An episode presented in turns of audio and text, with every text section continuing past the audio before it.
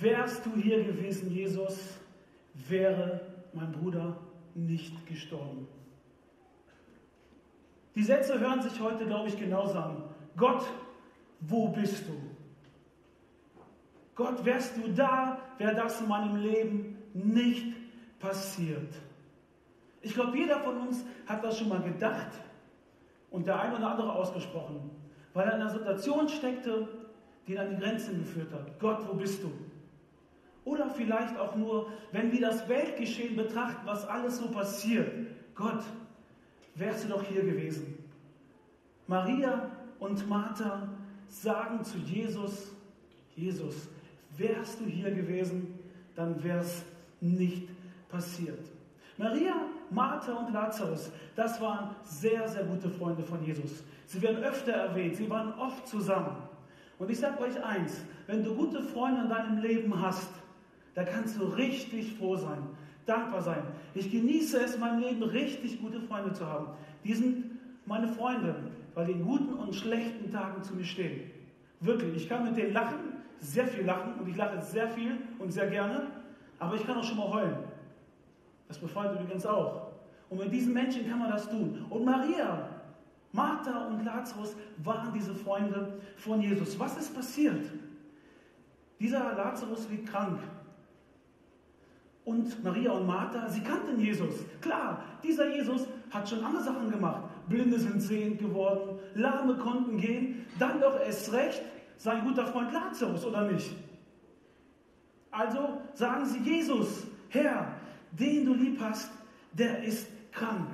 So nach dem Motto, Jesus, zieh deine Laufschuhe an, gib Gas, komm zu mir, hilf uns. Bei mir war das so, als mein Vater gestorben ist, er lag im Sterben und ich habe einen Anruf bekommen, komm ins Krankenhaus. Eigentlich hätte ich zum Fußballspiel gehen müssen. Ist ja überhaupt keine Diskussion. Natürlich gehe ich ins Krankenhaus zu meinem Vater und ich habe ihn sterben sehen. Das war eine coole Sache für mich. Mein Vater hatte mit allen Menschen alles geregelt, mit Gott das geklärt. Er ist friedlich gestorben, er hat sich gefreut auf die Ewigkeit. Aber wenn einer sagt, hör mal, den, den du liebst, der ist krank, dann rennt doch Jesus los. So würden wir das doch alle machen. Was macht Jesus? In der Bibel, da heißt es, als er nun wusste, dass Lazarus krank war, Lazarus krank war, blieb er noch zwei Tage an dem Ort, wo er die Nachricht erhalten hatte. Gleichgültigkeit? Oder einfach nur Ignoranz?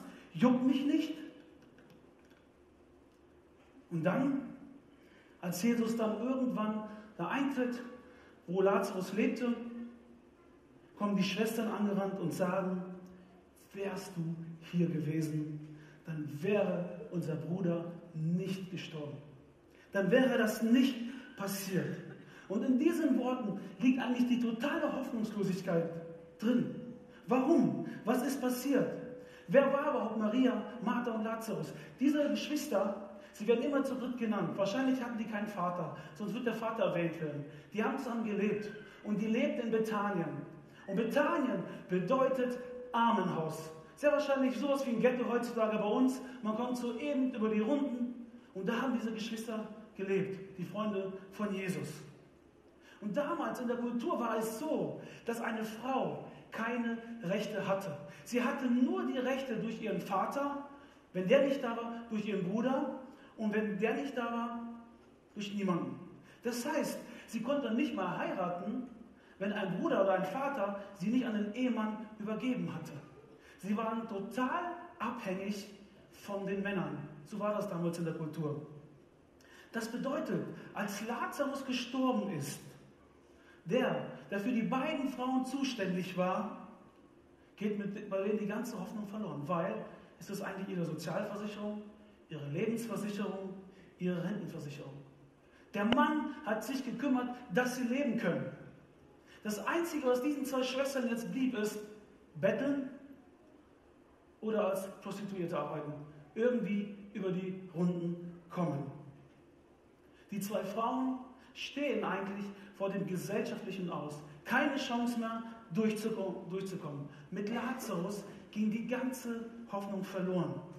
Ihre Hoffnung auf Sicherheit, auf Zukunft, ihre Hoffnung, vielleicht irgendwann mal heiraten zu können. Lazarus stand für ein funktionierendes Leben. Jetzt ist er tot. Wärst du hier gewesen, Gott, Jesus, wärst du hier gewesen, dann wäre mein Bruder nicht gestorben. Gott, wo bist du? Jesus, Jesus ist Gott. Jesus, wo bist du, wenn man dich braucht? Wo bist du, wenn scheinbar meine Träume zerplatzen, wenn alles den Bach runtergeht, wenn mein Geschäft, wenn jetzt ein Auftrag nicht kommt, dann ist vorbei, dann kann ich zumachen. Was ist mit der Situation meiner Familie? Ich hasse meine Frau, ich hasse meinen Mann, da wird nie wieder was werden. Jesus, was ist los mit mir zu Hause? Ich hasse meine Familie. Was ist mit meiner, mit meiner Bulimie, mit meiner Magersucht, all die Dinge? Wo bist du? Ich werde von Mitschülern gemobbt. Ich bin nicht anerkannt, ich bin nicht geliebt. Ich kann meine Familie nicht mehr versorgen. Entlassen, arbeitslos, krank, was auch immer. Oder Angst verfolgt dich. Was wäre, wenn ich ohne Angst leben könnte? Die Angst vor Arbeitslosigkeit, Existenzängste. Man versucht das ganze Leben lang irgendwie nur sein Leben abzusichern, ist gefangen in diesen Sorgen. Albträume werden wahr. Maria und Martha haben mit dem Tod ihres Bruders alles verloren. Jesus, wo warst du, als wir dich so dringend gebraucht haben? Und die Fragen hören sich heute genau noch so an. Die hören sich genauso an und nicht anders. Und was passiert? Daraufhin lässt Jesus sich einfach an die Grabhöhle führen. Und da passiert etwas. Jesus weint. Puh, das ist der kürzeste Vers in der Bibel. Jesus weint. Jesus ist Gott. Er wusste ganz genau, er wird gleich das Leid verändern in Freude. Gleich wird etwas Besonderes entstehen. Und trotzdem hält diesen Jesus es nicht ab zu weinen, mit den Menschen mitzufühlen. Vielleicht denkst du, ja, dieser Gott schaut blutrünstig zu, dieses ganze Elend in dieser Welt. Kinder werden misshandelt, die ganzen Kriege und er schaut nur zu. Nein, er schaut nicht zu. Dieser Jesus weint, weil er weiß, wie es anders sein könnte.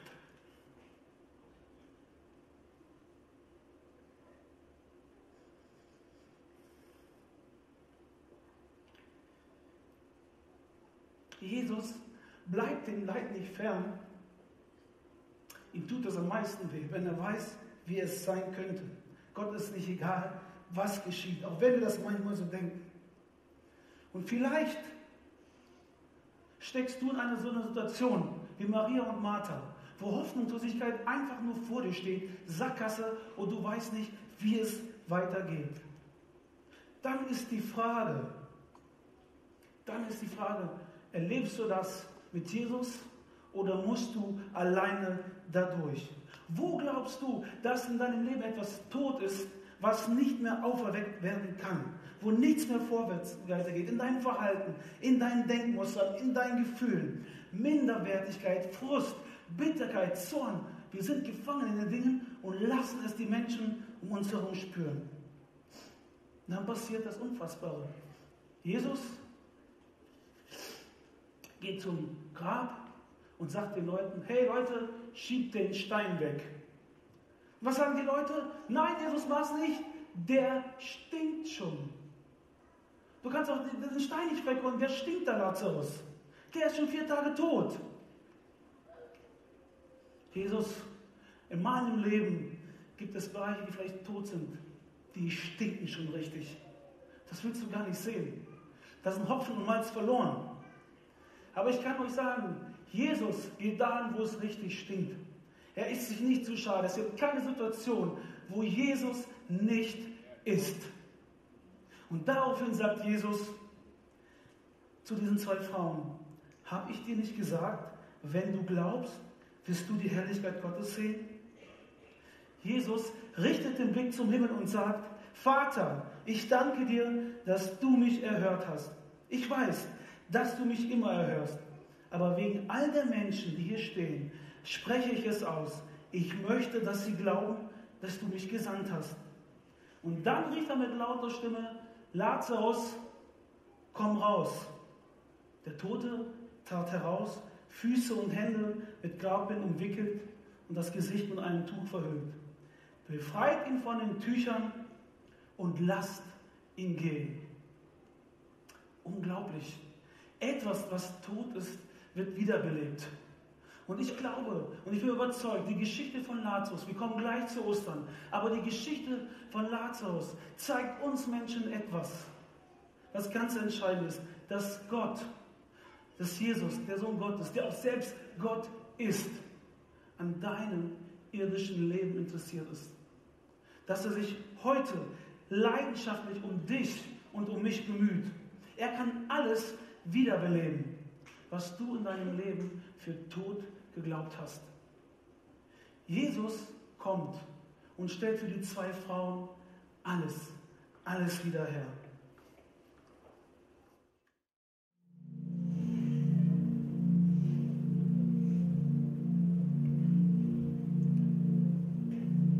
Tod.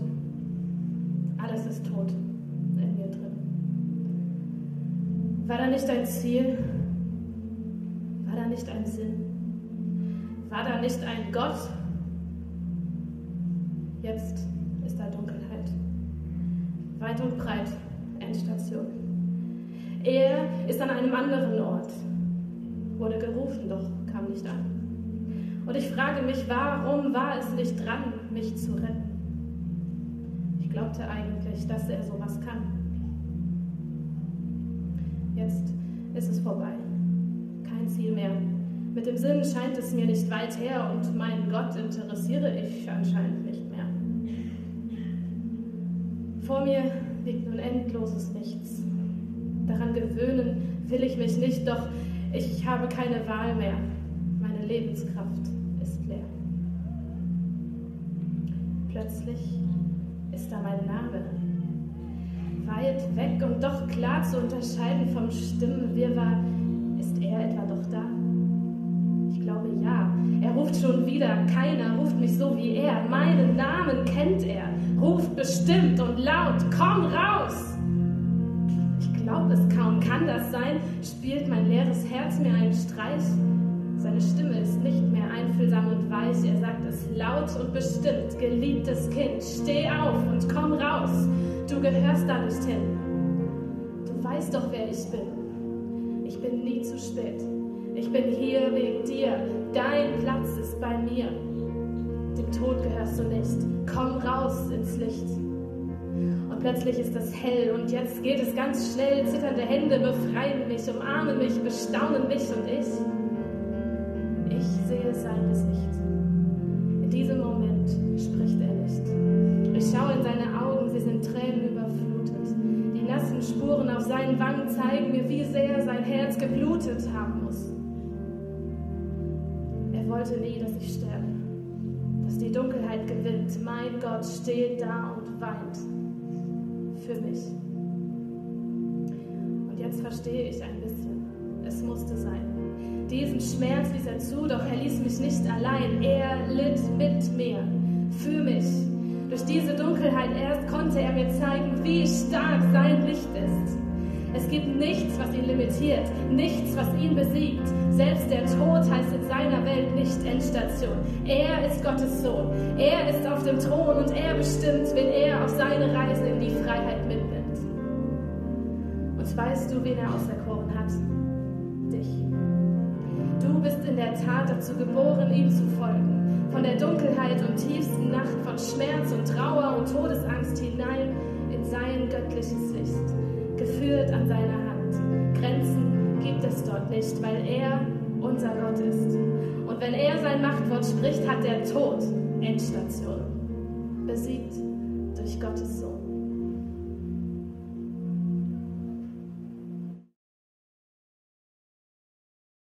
Szenenwechsel.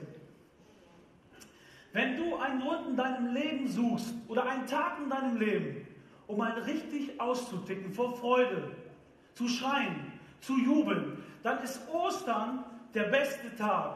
Warum? Warum? Weil Jesus sagt, mir ist Allmacht gegeben im Himmel und auf der Erde. Was haltet ihr davon? In der Bibel geht es immer wieder, macht einen Lärm für unseren Gott. Macht einen Lärm für Jesus.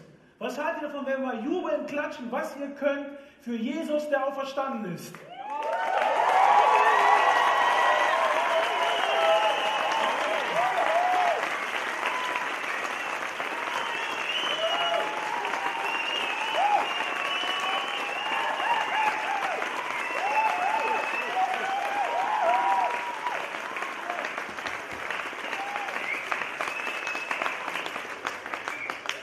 Ihr Lieben, Ostern ist eine Machtdemonstration von Jesus.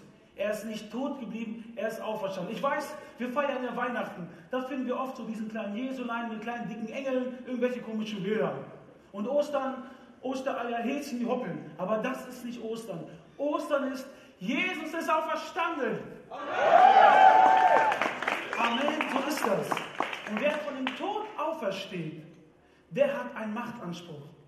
Der auferstandene Jesus hat Vollmacht über das Leben der Menschen, die es ihm geben. Jesus zwingt niemanden zu etwas, aber dieser auferstandene Jesus hat Kraft. Und mit dieser Kraft will er heute in dir und mir leben. Das sagt uns die Bibel. Unglaublich. Vielleicht denkst du jetzt, äh, was erzählt er da? Das ist doch ein Märchen. Das von der Auferstehung kann einfach nicht wahr sein. Ich glaube da nicht dran. Und ganz ehrlich, die Auferstehung durfte auch damals nicht sein, als Jesus auferstanden ist. Was haben die Leute gemacht, als das Grab leer war? Die haben gesagt, die Regierung, die religiöse Elite, hör mal zu, ihr Leute, die ihr das Grab bewacht habt, nehmt sehr viel Geld und sagt einfach den Leuten, der Leichnam, die Leiche Jesu wurde geklaut. Er ist nicht auferstanden. Warum muss ich jemanden äh, bestechen, wenn ich weiß, dass sowieso nicht wahr ist? Muss ich nicht machen. Das Grab war leer. Die Leiche wirklich nicht wahr ist. Dann finde ich das sehr, sehr merkwürdig, warum in der Bibel steht, dass die Frauen als erstes davon berichten. Also wenn du dir eine Geschichte ausdenkst damals, durftest du dir keine Frau nehmen. Warum? Weil Frauen galten nicht als Zeugen. Den hat man nicht geglaubt. Also wenn ich mir so eine Geschichte ausdenken würde, dann würde ich, weiß ich, wer hinschicken, der glaubwürdig ist. Obwohl ich ja glaube, dass es auch ein Gegenargument sein kann, weil gerade wenn sie eine Geschichte schnell ausbreiten würde, würde ich es erst den Frauen erzählen. Ah, die einen verstehen schon, was ich meine. Nein, so ist es nicht. Ein bisschen Spaß muss sein. Meine Frau behält die Geheimnisse für sich, meine Kinder nicht. Das sind zwei Mädels. Aber ich glaube wirklich, dass dieser Jesus auferstanden ist. Und ganz im Ernst, zwölf Jünger waren es, elf davon wurden hingerichtet, weil sie an die Auferstehung geglaubt haben. Würdest du für etwas sterben, was nicht passiert ist? Also so blöd kann niemand sein. Du stirbst für eine Überzeugung.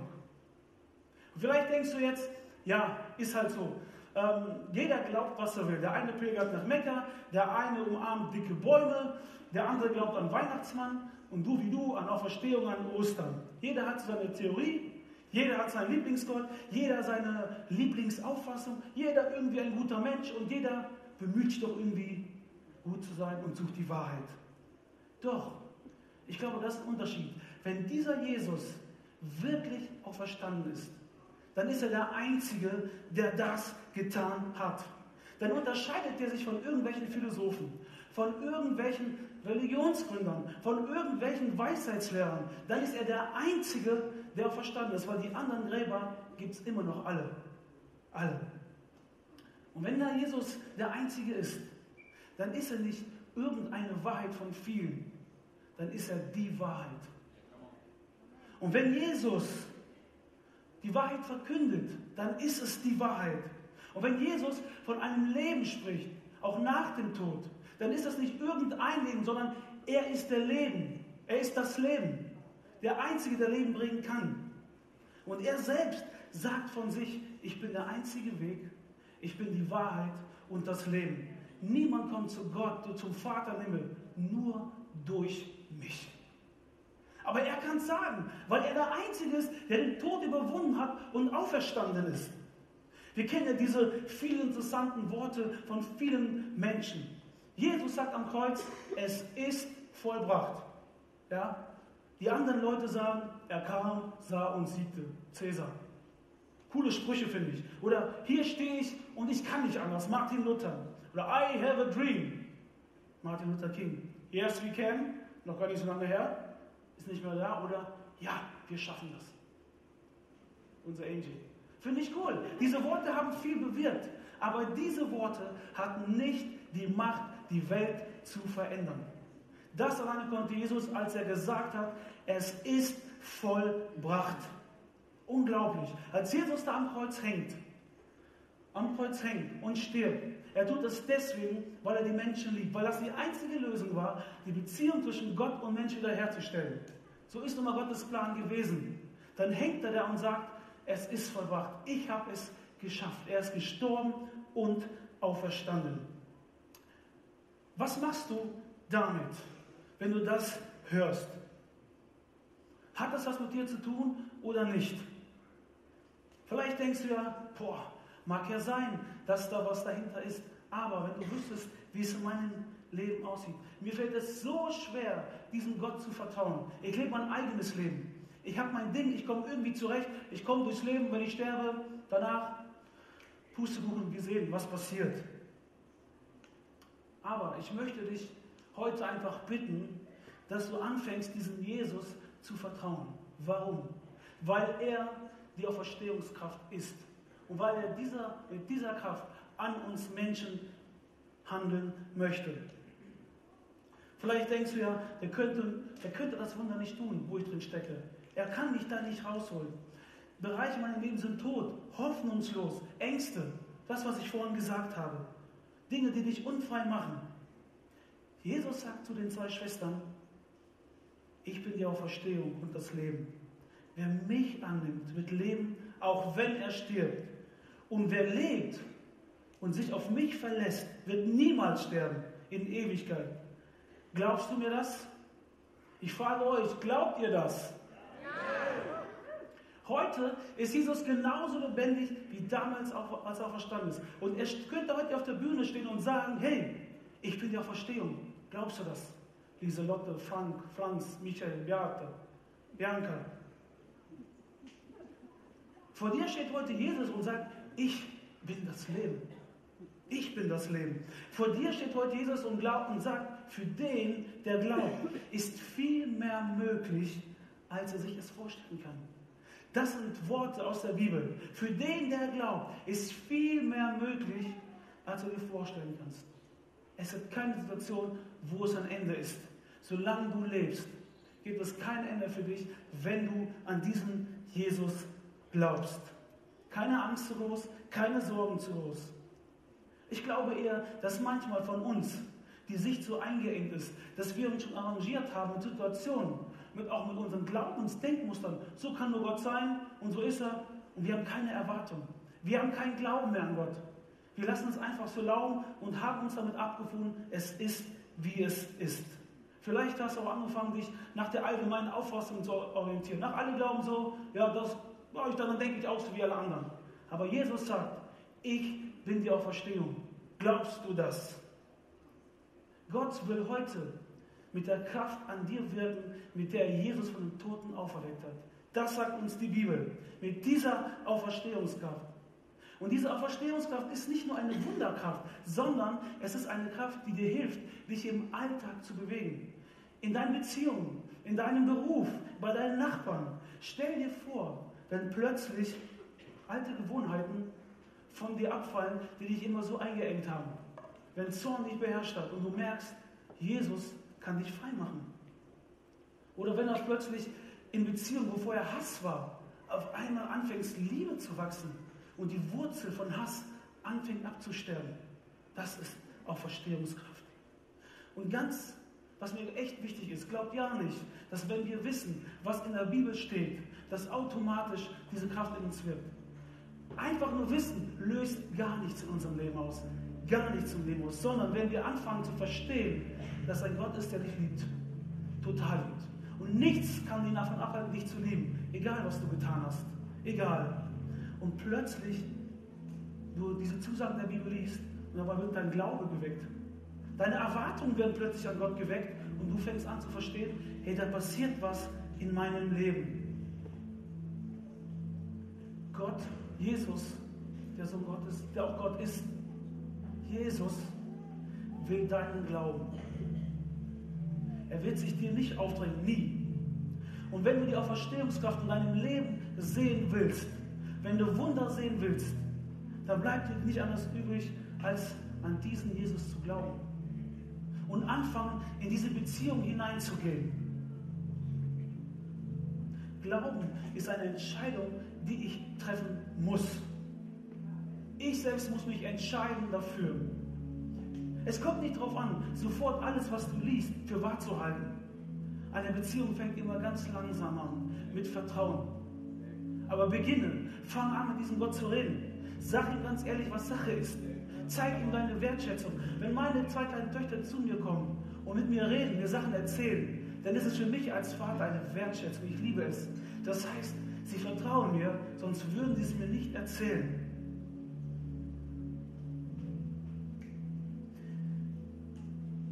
Wenn du dieser Verstehungskraft in deinem Leben ein Stück weit erleben willst, vielleicht anfangen, dann kommst du nicht drum herum, das zu tun, was dieser Jesus dir sagt.